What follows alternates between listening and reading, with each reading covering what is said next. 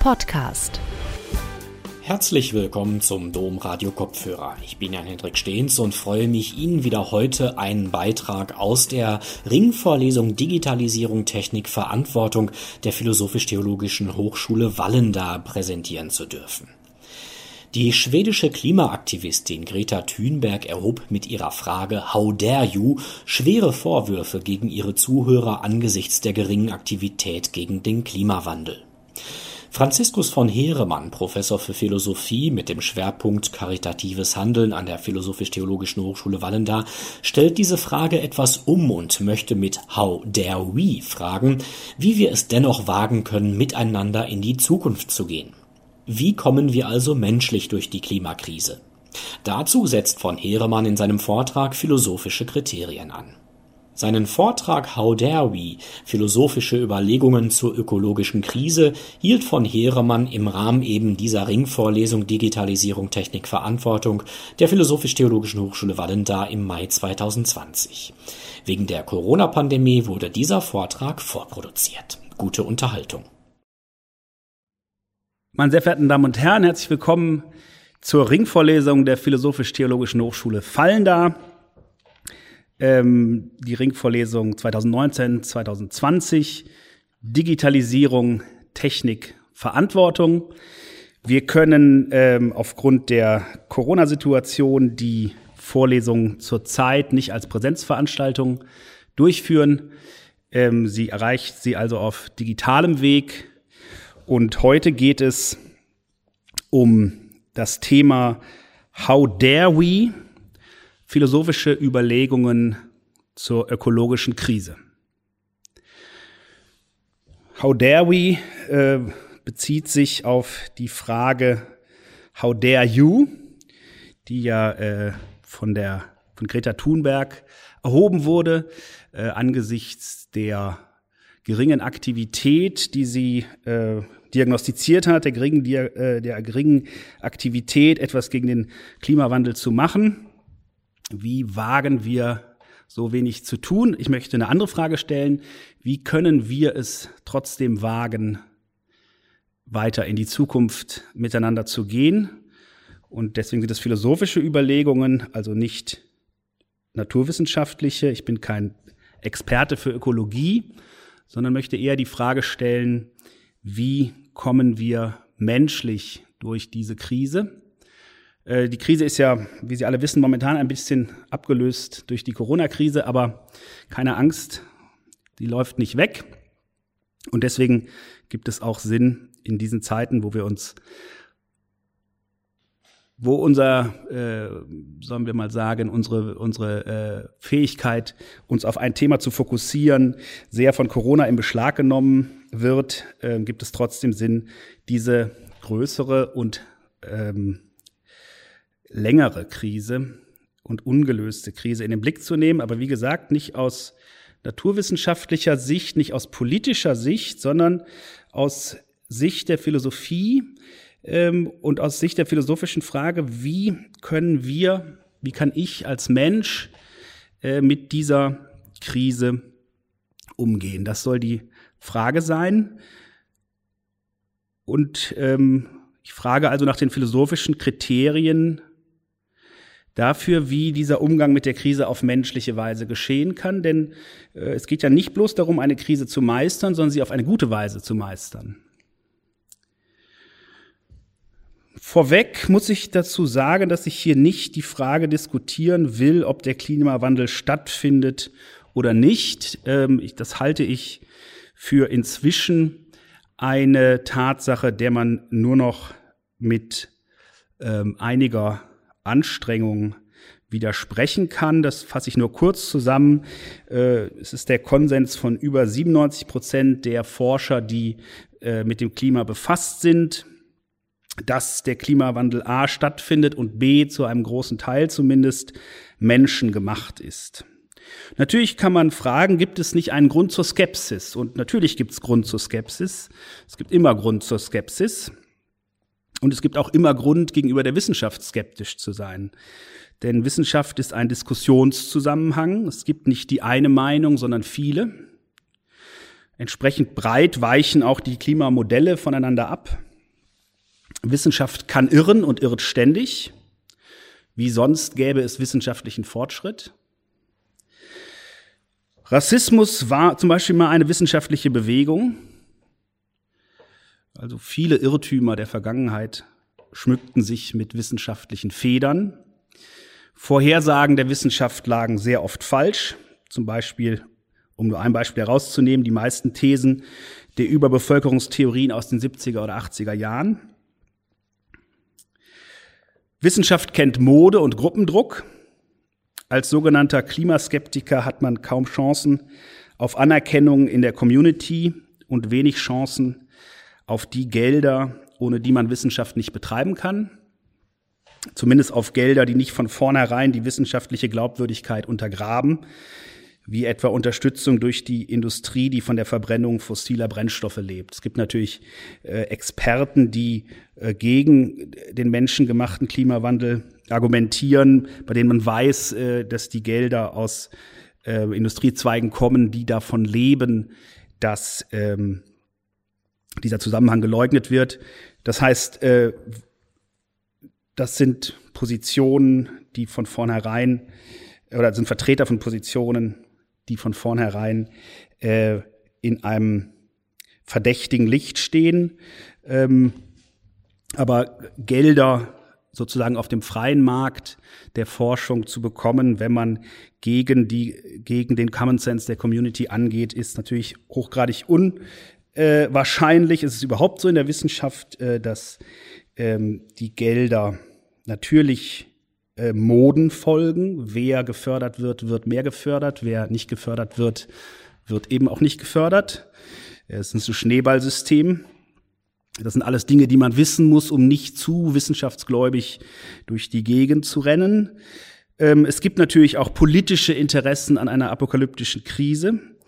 Wir werden auf diese Motive zurückkommen.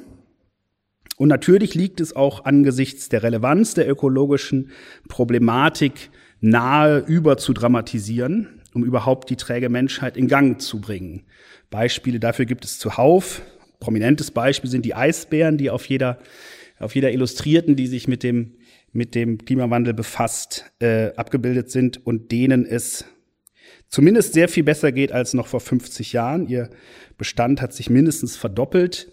Das nur um ein Beispiel zu nehmen dafür, dass äh, diese Debatte natürlich auch von Hyperdramatisierung lebt. Und äh, wer sich besonders damit befasst hat, ist Björn Lomborg, der natürlich auch seinerseits wieder umstritten ist, aber der doch an einigen Stellen gezeigt hat, dass hier tatsächlich Verschärfungen stattfinden, die einem äh, genaueren Nachfragen nicht immer standhalten. Also das sind die Gründe, weswegen man skeptisch sein könnte. Die Frage ist, ob diese Gründe ausreichen, um die These des menschengemachten Klimawandel abzulehnen. Und ich glaube nein, denn es gibt noch bessere Gründe zur Skepsis an der Skepsis. Was sind die Gründe für die Skepsis an der Skepsis?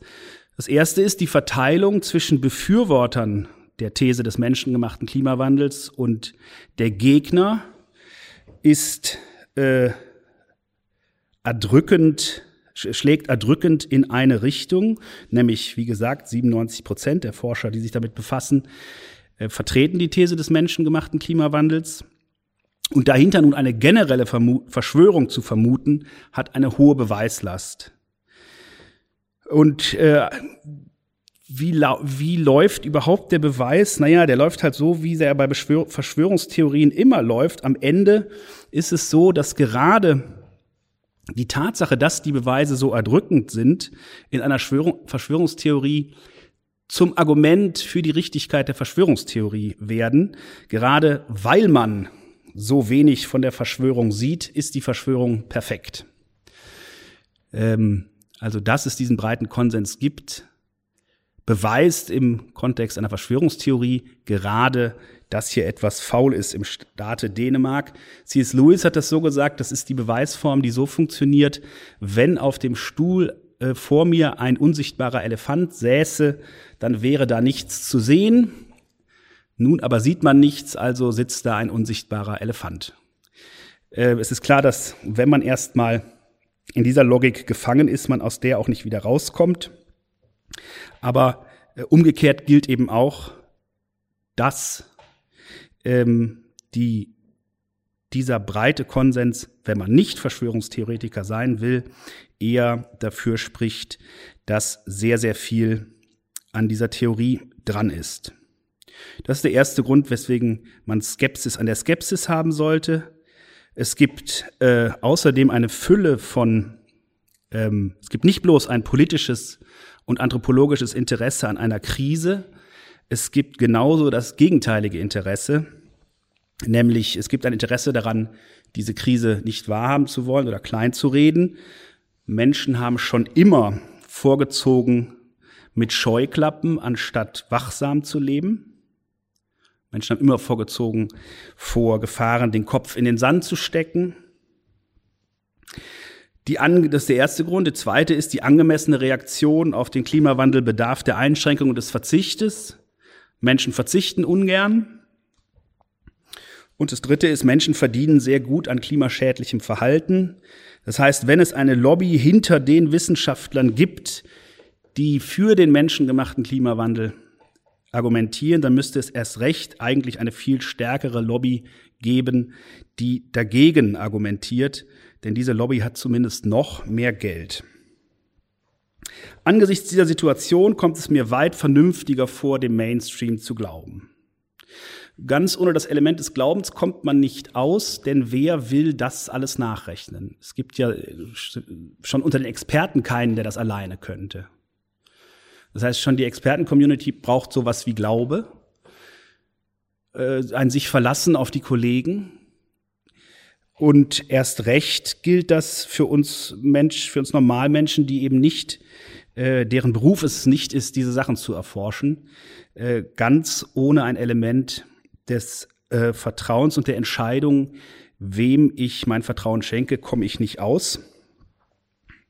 Und da scheint mir aus der Vernunft es äh, weit, weit ähm, nachvollziehbarer zu sein, dem Wissen der überwiegenden und erdrückend überwiegenden Zahl der Experten hier Glauben zu schenken. Es gibt aber noch einen weiteren Grund dafür, dass das vernünftiger ist. Und zwar ist das der Grund, dass die Gefahren ungleich verteilt sind. Wenn die Warner recht haben, stehen wir vor einer großen Gefahr und es gibt dringenden Handlungsbedarf. Wenn die Beruhiger recht haben, dann stehen wir vor keiner großen Gefahr. Wenn, wenn die Beruhiger recht haben und wir folgen den Warnern, ist die Gefahr die, dass wir uns mehr einschränken, als wir müssten, was angesichts der allgemein menschlichen Bedeutung von Askese nicht weiter schlimm wäre. Und es wäre die Gefahr, dass wir unsere Technologie umstellen, obwohl wir das nicht müssten. Da aber die fossilen Brennstoffe sowieso endlich sind, wäre das dann vielleicht früher als nötig, aber sowieso irgendwann dran. Und wer dann schon umgestellt hat, hat die Nase vorn und steht besser da. Das heißt, wenn wir fälschlicherweise den Warnern folgen, riskieren wir eigentlich äh, nicht sehr viel. Wenn aber die Warner recht haben und wir folgen den Beruhigern, gefährden wir viele Millionen Menschen, ganz zu schweigen von den Tieren. Wer 100 Gutachter beauftragt mit der Frage, ob sein Haus erdbebensicher ist und in dieser Gegend Erdbeben stattfinden, und er erhält von über 90 Gutachtern die Antwort, es sei nicht sicher und es sei ein Erdbeben zu erwarten, wird sich, wenn er bei Verstand ist, nicht an die verbliebenen Gutachter halten, die sagen, sein Haus sei einwandfrei erdbebensicher oder es seien keine Erdbeben zu erwarten. Und wenn er alleine darin wohnt, dann kann er das vielleicht noch eher, aber wenn er nicht bloß für sich Verantwortung trägt, sondern für seine Familie, die in diesem Haus wohnt, dann wird er sich, wenn er bei Trost ist, an die über 90 Gutachter halten, an die Empfehlung der über 90 Gutachter halten, die ihn warnen, dass er etwas an seinem Haus ändern muss, um sich und die Seinen weiter einigermaßen in Sicherheit wähnen zu können. Also, das war der erste Punkt. Ähm, ich meine, die Vernunftgründe sind überwiegend, sehr stark überwiegend gehen die dahin, dass wir der Prognose, dass wir, wenn wir nichts ändern, in eine Situation laufen, die für die Welt als Ganze und für viele, viele Menschen schwierig wird und großes Leid bedeutet, äh, die, diese Prognose ist so, dass es vernünftig ist, ihr Glauben zu schenken. Jetzt die nächste Frage, wie schlimm wird diese Krise? Hier stoßen wir erneut an die Grenzen der Wissenschaft. Ihre Möglichkeit, die Zukunft hervorzusagen, ist sehr begrenzt. Deswegen ist ja auch im IPCC-Bericht eine große Spannbreite der Wahrscheinlichkeit bestimmter Gefahren und eine große Spannbreite des Ausmaßes dieser Gefahren vertreten. Und es ist töricht anzunehmen, es werde ganz harmlos verlaufen. Es ist aber nicht minder töricht, in apokalyptische ähm, Zuckungen zu verfallen. Selbst die negativste Lesart des IPCC-Berichts erlaubt es nicht, vom Ende der Menschheit zu sprechen, was aber vielerorts geschieht. Wie schlimm die Krise wird, hängt von vielen Faktoren ab, die wir nicht in der Hand haben.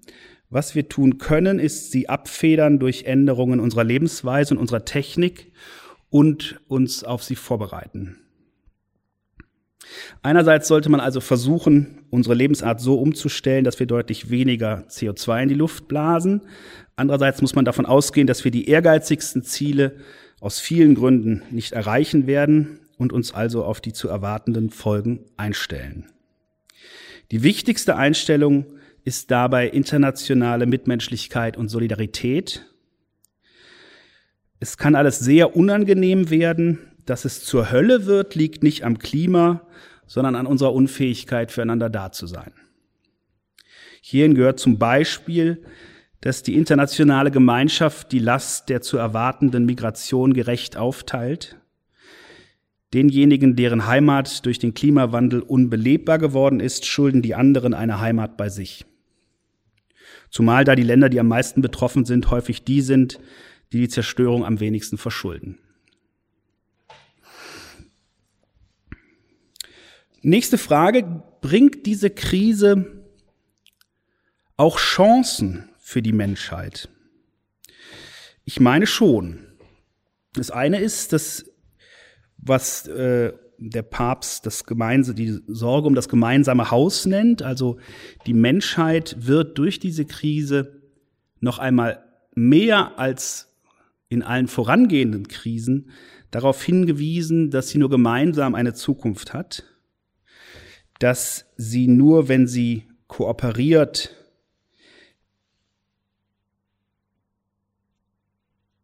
ähm, dass sie nur, wenn sie kooperiert, äh, die schlimmsten Auswirkungen verhindern kann.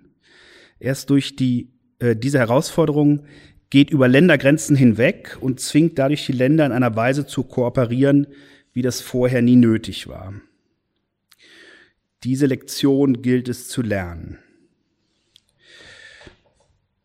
Es ist aber auch eine Chance darin, die jetzt weniger die Systeme als den Einzelnen betrifft, nämlich die Wiederentdeckung der Askese. Das hatte ich ja vorhin schon kurz angedeutet. Es ist ähm, ein Mensch, ein ideengeschichtliches Allgemeingut, das für den Menschen Verzicht etwas Gutes ist. Es schadet uns nicht, immer, im Gegenteil, immer alles zur Hand zu haben, führt zur Entwertung der Werte.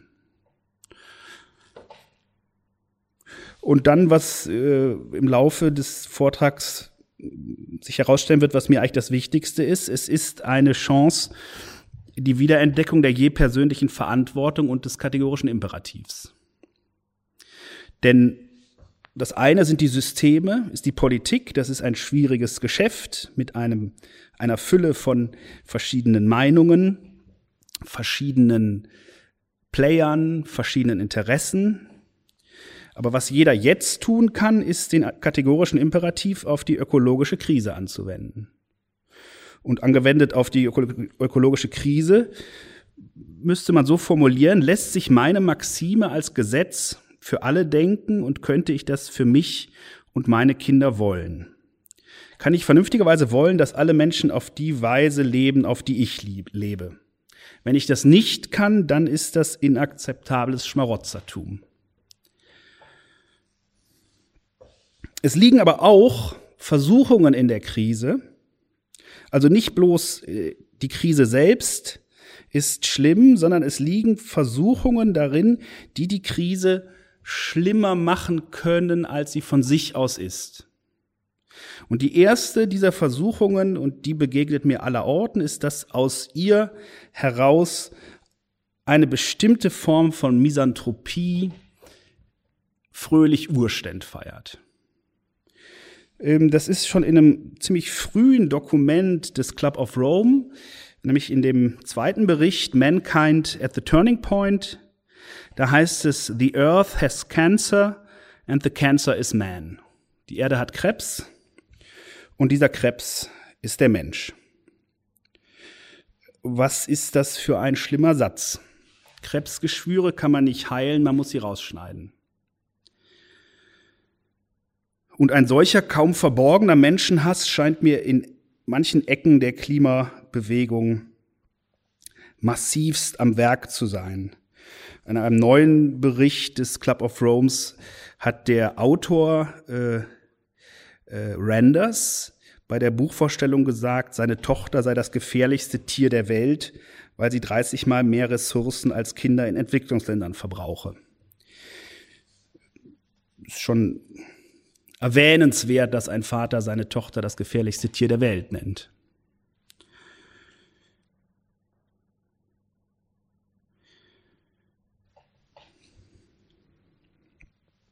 Und ich kann mir nicht vorstellen, dass diese Form der Misanthropie uns auch nur irgendwie annäherungsweise in eine gute Richtung führen wird. Diese ganze Vorstellung, die einem immer wieder begegnet, dass die Erde ohne den Menschen besser dran wäre, krankt schon daran, dass die Frage ist, was denn, dass die Frage ist, was wären denn die Kriterien, nach denen die Welt besser dran wäre ohne den Menschen?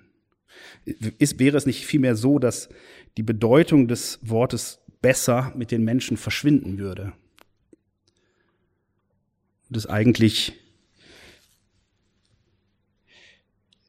dasjenige, was der Ökologist, der, der meint, es ginge der Welt besser ohne den Menschen, voraussetzt, dass dann auch zumindest ein Mensch wäre, vielleicht sogar dieser Ökologist selbst, der dann genießen kann, dass das Leben wieder aufblüht und unbeeinträchtigt durch den Menschen äh, die Artenvielfalt zunimmt und so weiter. Ohne den Menschen hat natürlich, gibt es natürlich im Universum nichts, äh, nicht so etwas wie besser. Denn für sich fragt die Natur nicht nach besser oder schlechter. Ich meine, die Menschheit hat ein bisschen Fairness verdient. Es ist eben eine unfaire Geschichtsbetrachtung, den Menschen vor allen Dingen als den großen Ausbeuter zu betrachten. Dagegen gilt es zu verstehen, wie neu die jetzige Situation für den Menschen ist. Bis vor kurzem hat der Mensch gegen die Natur kämpfen müssen, um zu überleben. Und was er dabei unter den größten Opfern für kommende Generationen erkämpft hat, gilt es zunächst mal dankbar anzuerkennen. Es geht uns unter tausenderlei Hinsicht viel besser als früheren Generationen.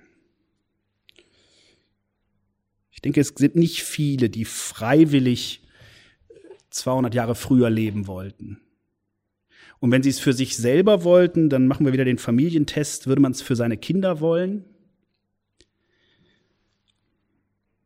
Also wer hier nur Ausbeutung am Werk sieht, hat eine derartig wertblinde, undankbare und respektlose Brille, dass man ihm nur sehr bedingt über den Weg trauen sollte. Auf jeden Fall sollte man ihm keine Verantwortung anvertrauen. Also der Mensch musste sich über Jahrtausende,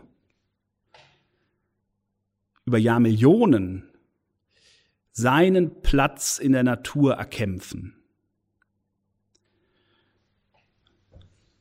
Und jetzt hat er das so erfolgreich getan, dass es jetzt sozusagen einen dialektischen Umschlag gibt, dass dieser Kampf gegen die ihn zu zermalmen drohenden Naturkräfte dahin umschlägt, dass er in diesem Kampf in Gefahr ist zu zerstören, was er braucht, um leben zu können. Aber das ist menschheitsgeschichtlich eine neue Situation.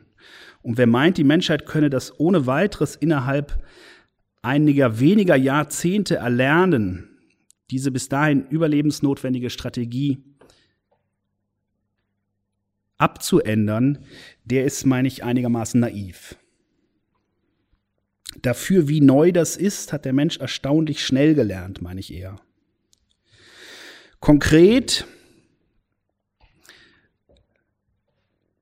und das münzt sich jetzt auf die Friday for Future Bewegung, wobei ich zunächst Punkt eins sagen muss, dass ich das natürlich bewundernswert finde, dass es ein politisches Erwachen in der Jugend gibt, dass es diese, dieses Engagement für die Zukunft gibt, dass hier über das über das äh, heut, über den heutigen Lustgewinn hinaus ähm, die Zukunft der Menschheit in den Blick genommen wird, halte ich für gut und tatsächlich eine äh, wertvolle Entwicklung. Das heißt aber nicht, dass alles an dieser Bewegung einfach hin gut ist.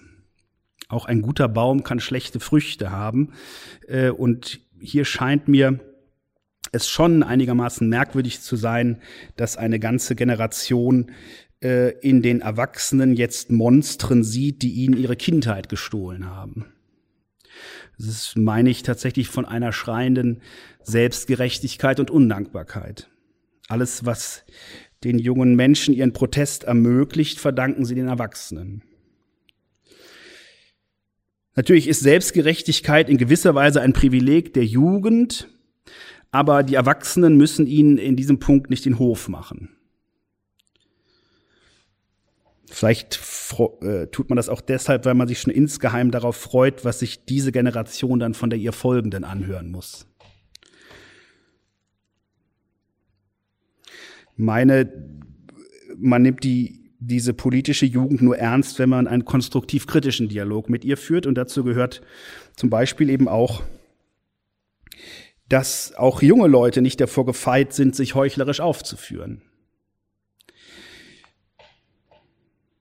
Jedenfalls gab es in den, in, in den Sommer- wie Herbstferien des letzten Jahres neue Rekordzahlen, was die Flüge in den Urlaub angeht. Und gewissenlosen Konsumismus findet man keineswegs nur bei den Erwachsenen. Und ob der Verzicht auf 20 Prozent seiner Schulbildung äh, wirklich hilfreich ist, um die großen Herausforderungen der Zukunft zu meistern, kann man auch in Frage stellen. Und man kann auch in Frage stellen, ob es äh, wie der Zulauf zu Fridays for Future gewesen wäre, wenn es nicht ein Alternativprogramm zur Schule, sondern ein Alternativprogramm zur Freizeit wäre. Nochmal, ich sage das nicht, weil ich diese Bewegung an sich ablehne. Ich finde nur, man sollte ihr nicht, äh, gerade die Erwachsenen sollten ihr nicht kritiklos den Hof machen.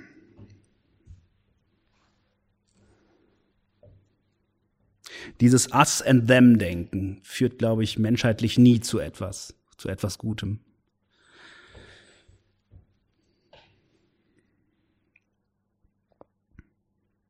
Es ist nämlich eine der Hauptversuchungen des Menschen, die Selbstgerechtigkeit, klar zuordnen zu können, wer die Guten und wer die Bösen sind. Es kommt ein weiteres hinzu. Ich halte es auch für falsch, wenn Vertreter der ökologischen Bewegung sagen, es sei jetzt nur noch der Klimaschutz notwendig. Nur noch eine Sache ist wichtig, hört man. Nur noch eine Sache zählt.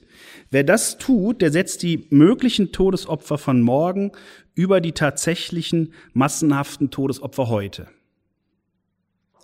Deren Tod rein gar nichts mit dem Klimawandel zu tun hat.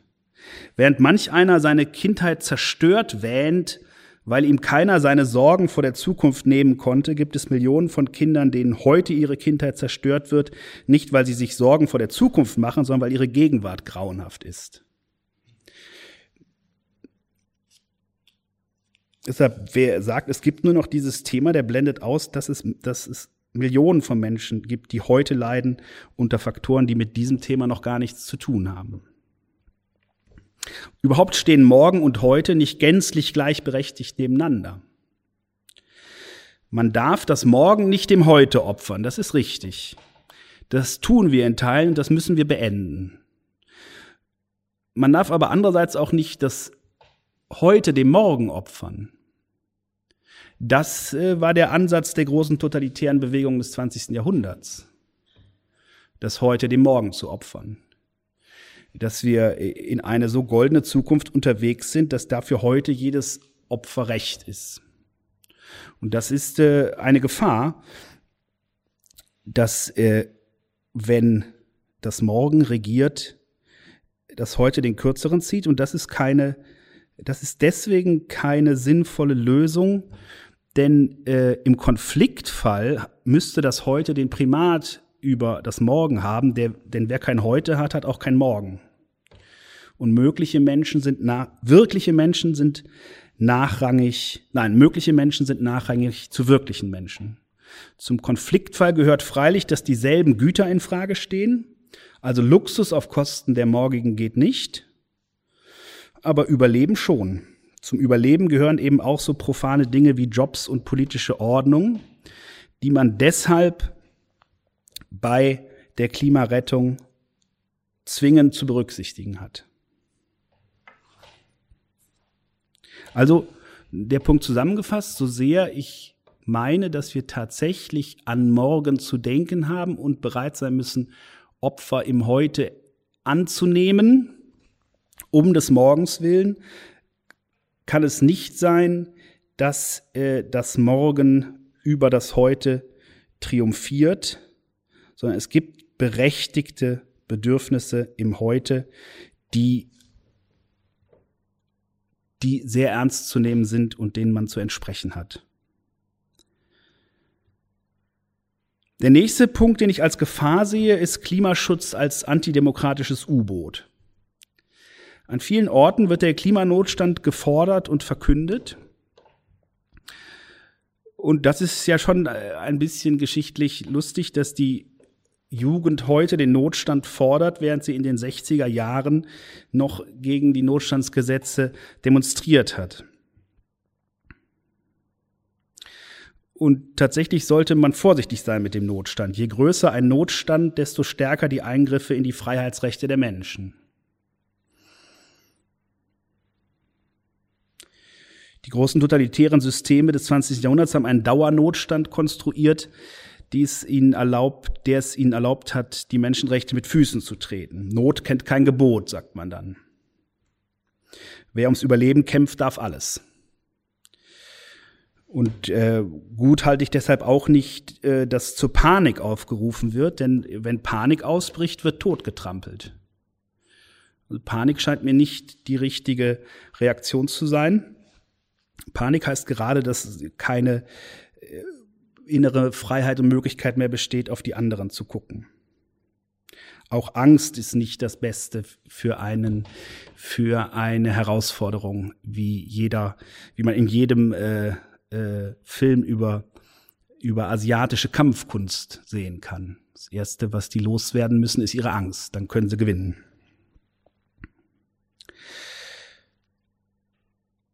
Natürlich bedarf es Einschränkungen der Rechte Einzelner um des Gemeinwohls willen, aber man muss die Perzeption einer Notlage so weit im Griff halten, dass sie nicht zum alle Freiheitsrechte verschlingenden Monstrum wird.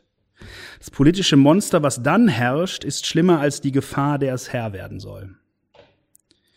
Denn die Natur kann nie so böse sein wie der Mensch.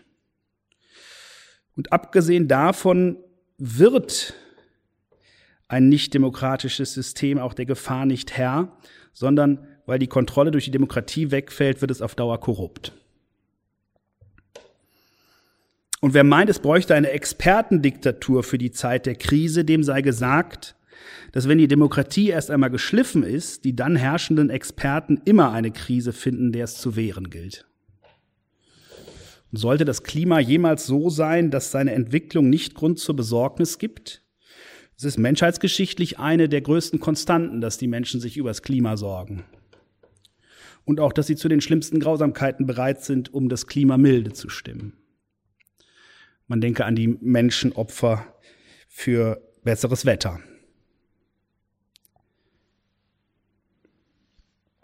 Mit ähnlichem Misstrauen ist meines Erachtens dem antikapitalistischen Unterton der Bewegung zu begegnen.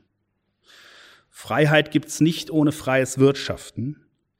Und was immer man von der freien Marktwirtschaft halten mag, ein funktionierendes anderes System ist noch nicht gefunden worden. Vielmehr haben alle radikalen Abschiede vom Kapitalismus zur Explosion von Armut, Ungerechtigkeit und Grausam geführt.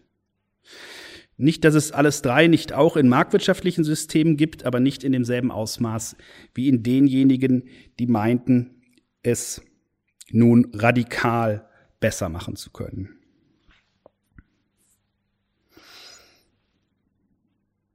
Also diese antidemokratischen Tendenzen sind, meine ich, eine Krise innerhalb der Krise oder eine Gefahr innerhalb der Krise.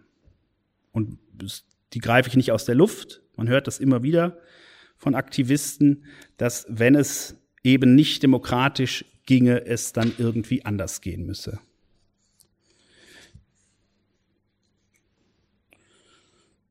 Wo man natürlich genau dann keine Furcht, wovor man genau dann keine Furcht hat, wenn man sich selbst auf der Seite der Bestimmer wähnt. Eine nächste Gefahr innerhalb der Krise ist Selbstgerechtigkeit wir sind eben nicht mehr, wir sind Moral nicht mehr so gewöhnt, sondern haben die jetzt auf diesen Bereich, haben sie in diesen Bereichen wiederentdeckt und leben sie jetzt da exzessiv aus. Und weil wir sie nicht mehr insgesamt gewohnt sind, äh, treten wir in die ältesten Fettnäpfe, die zum moralischen Leben gehören, nämlich äh, Selbstgerechtigkeit auf der einen Seite und Skrupulanz. Pharisäismus, sich berauschen an der eigenen Gerechtigkeit und Verachtung der Ungerechtigkeit der anderen. Das ist sicher ein Gesicht. Nicht das Gesicht der ökologischen Bewegung, aber eines. Und dazu ist das Wichtigste erstmal, man sollte nicht meinen, dass das ökologische Gewissen das ganze Gewissen umfasst. Königsdisziplin des Gewissens bleibt der direkte Umgang mit den anderen und vor allem mit den Armen. Also diese Reduktion von Moral auf mein Verhältnis zum Planeten ist, äh, ist eine Schwundstufe. Wer sich hier nicht kultische Reinheitsformen, sondern die Nächstenliebe zum Richtmaß setzt, wird nicht so schnell auf die Idee kommen, dass seine Weise zu konsumieren und politisch aktiv zu sein ihn schon gut machen. Denn je mehr sich einer für die Liebe entscheidet, desto weniger kommt er auf die Idee, er habe sie erreicht. Es stimmt, man kann nicht mehr wirklich den Nächsten lieben, ohne die Umwelt in den Blick zu nehmen. Aber man kann sehr wohl gegenüber der Umwelt ein Heiliger sein, aber seinen Nächsten hassen. Mit anderen Worten, der ökologische Heilige kann menschlich ein Ungeheuer sein. Die Verachtung der anderen muss sich immer hüten, nicht ungerecht zu sein. Nicht jedem ist jeder Verzicht zuzumuten. Wer zum Beispiel auf engstem Raum in einem hässlichen Viertel wohnt, hat vielleicht eher ein Recht, nach Mallorca zu fliegen, als wer ohnehin traumhaft im Grünen lebt. Und den ökologisch perfekten Einkauf kann sich auch nicht jeder leisten. Zumal es Menschen geben mag, die für sich ein anderes drängendes menschliches Problem massiver angehen und deshalb einfach nicht die Mittel haben für dieses andere Problem. Zudem Verachtung hat noch in den seltensten Fällen jemanden überzeugt. Stattdessen führt sie in die Polarisierung, die wir ja beobachten. Warum führt sie in die Polarisierung? Weil wer verachtet wird, verachtet die, die ihn verachten, denn dann tut deren Verachtung nicht mehr so weh. Das ist ganz klare anthropologische Struktur. Ich kann den weiter anzuerkennen, der mich verachtet, macht dessen Verachtung umso schmerzlicher. Also verachte ich den, der mich verachtet. Und dann hat man äh, die Polarisierung, die wir äh, leider in westlichen, vielen westlichen Ländern momentan auf dem Vormarsch sehen. Stattdessen würde es um geduldige Überzeugungsarbeit gehen. Also wie nun, how dare we, wie können wir es wagen, durch diese Zeiten zu gehen? Was, äh, was wäre eine menschliche Weise? Menschlich in diesem, in diesem normativen Sinne. Mensch ist ja ein Doppelbegriff. Einmal meint er was Faktisches. Mensch ist, wer vom Menschen abstammt.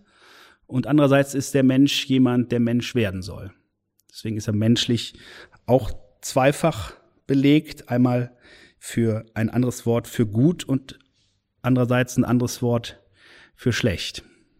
Also etwas ist allzu menschlich, heißt es ist eben nicht besonders äh, sittlich nicht besonders preiswürdig. Andererseits sagen wir, ein, das ist ein besonders menschlicher Mensch, kann auch heißen, das ist genau das, was der Mensch sein soll. Das ist jetzt, äh, und das ist meine Frage, die Krise besteht, wie kommen wir menschlich, wie können wir menschlich ihr begegnen? Und damit fasse ich ein bisschen das vorige zusammen, es kommen aber auch ein paar Punkte dazu. Das erste ist, glaube ich, wir können diese Krise nur menschlich angehen in Rückbesinnung auf unsere Sterblichkeit. Denn dass der Mensch ein massives Problem mit seiner Sterblichkeit hat, mischt die Situation zusätzlich auf, und zwar auf beiden Seiten des Meinungsspektrums. Auf der einen Seite, das verdrängte eigene Ende wird in die Natur projiziert. Weil es aber das verdrängte eigene Ende ist, trägt es dessen Unausweichlichkeit mit sich. Also, wie Marquardt gesagt hat, die äh, äh, Sterblichkeit der Menschen beträgt weiterhin durchschnittlich 100 Prozent. Also jeder von uns wird sterben. Da wir darüber nicht so gerne nachdenken, projizieren wir das auf den Planeten und dessen Krise bekommt dann sozusagen durch die Projektion die Unausweichlichkeit unseres eigenen Sterbens verpasst. Weil das der Mensch grundsätzlich so macht, gab es auch kaum je Zeiten, wo nicht ein apokalyptisches Szenario bestimmend war. Nur wechseln die Szenarien. Diese Verdrängung des Todes gibt der Klimabewegung ihren bisweilen panikhaften Unterton und droht jene Gelassenheit zu nehmen, ohne die man in keiner Gefahr bestehen kann.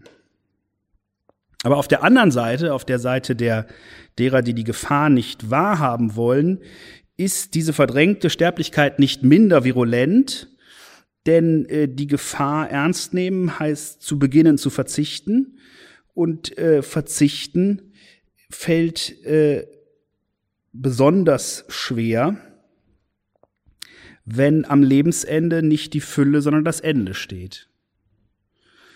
Verzicht ist überhaupt schon immer kleiner Tod, aber angesichts der totalen Diesseitigkeit kaum zumutbar.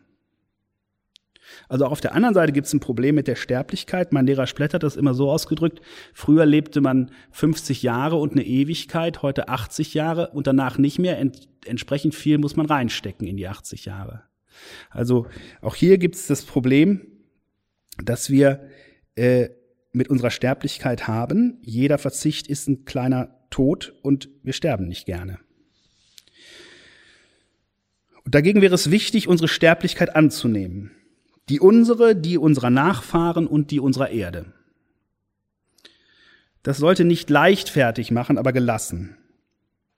Leben in Fülle gibt es, wenn überhaupt, erst jenseits der Zeit. Und was immer wir zur Rettung unserer Nachkommen tun können, sie werden doch sterben. Das entpflichtet uns keineswegs alles zu tun, damit ihnen wenigstens das vergönnt ist, was uns vergönnt war, aber es hält die Verzweiflung ein bisschen im Schach zu wissen, dass der Tod das Ende einer jeden Biografie ist.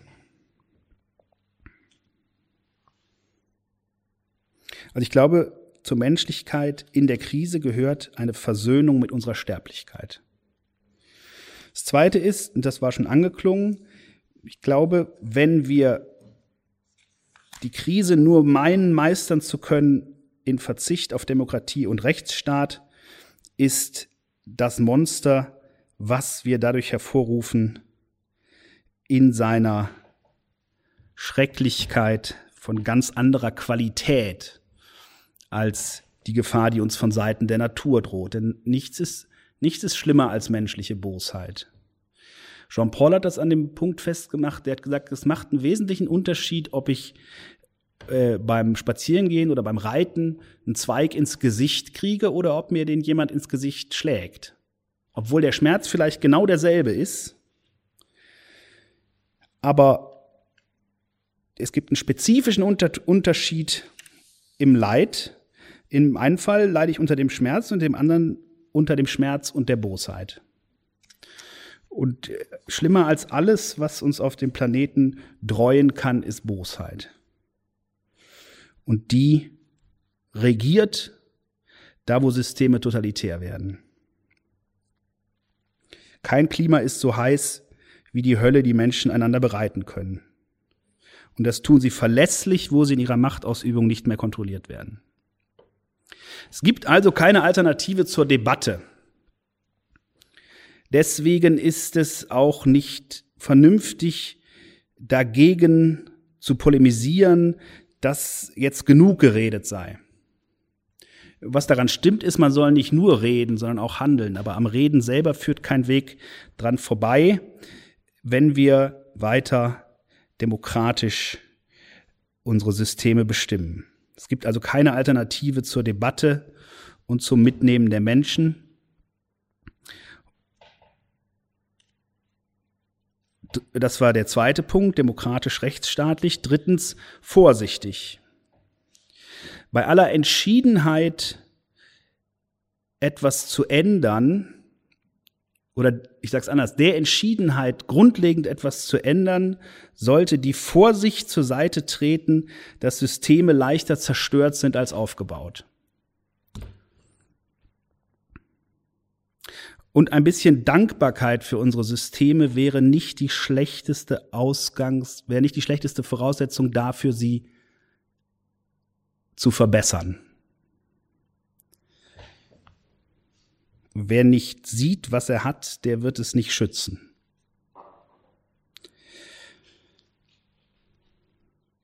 Dann eigenverantwortlich. Das scheint mir ganz entscheidend zu sein. Wir sind nach wie vor in einem sehr politischen Zeitalter, in einem sehr politischen Denken, wenn Sie die Debatten angucken. Es geht immer um die Politik, es geht immer ums System. Es geht eigentlich sehr selten um den Einzelnen. Was schon deshalb komisch ist, weil es das System nicht im selben Sinne gibt wie den Einzelnen. Systeme bestehen aus Einzelnen. Das heißt, wie immer die Politik, die Politik handeln wird, ich kann jetzt handeln und nichts rechtfertigt dies nicht zu tun.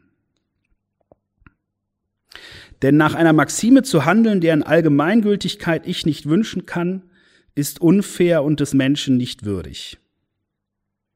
Also wenn ich so lebe und konsumiere, dass ich nicht vernünftigerweise wollen kann, dass die anderen nach der gleichen Maxime leben, dann äh, würde Kant sagen, vergehe ich mich an meiner eigenen Würde.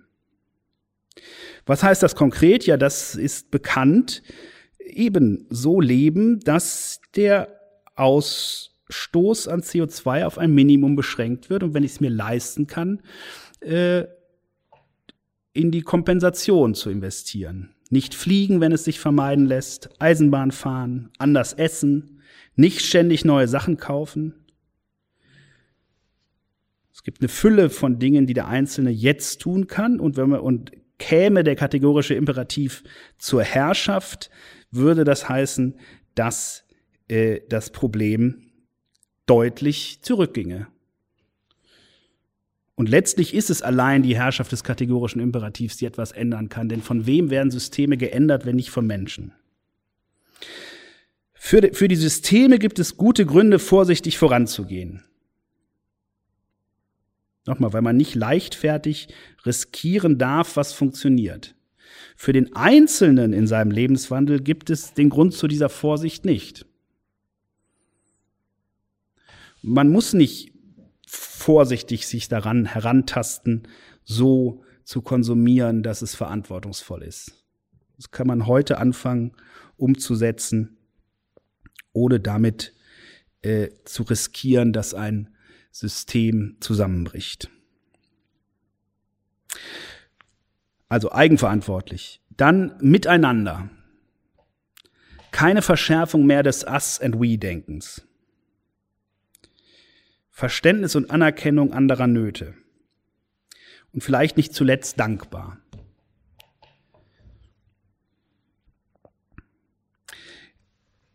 Mit Blick auf den Ernst der Lage, aber nicht apokalyptisch.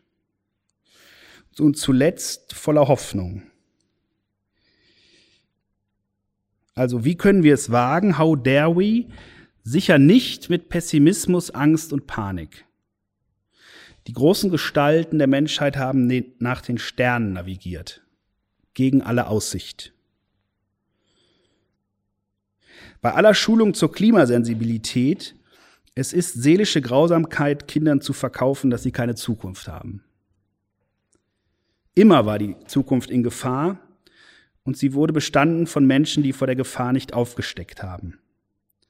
Wir schulden unseren Kindern nicht bloß eine einigermaßen intakte Welt, sondern auch eine einigermaßen intakte Hoffnung. Vielen Dank. Domradio Kopfhörer. Weitere Informationen finden Sie auf domradio.de.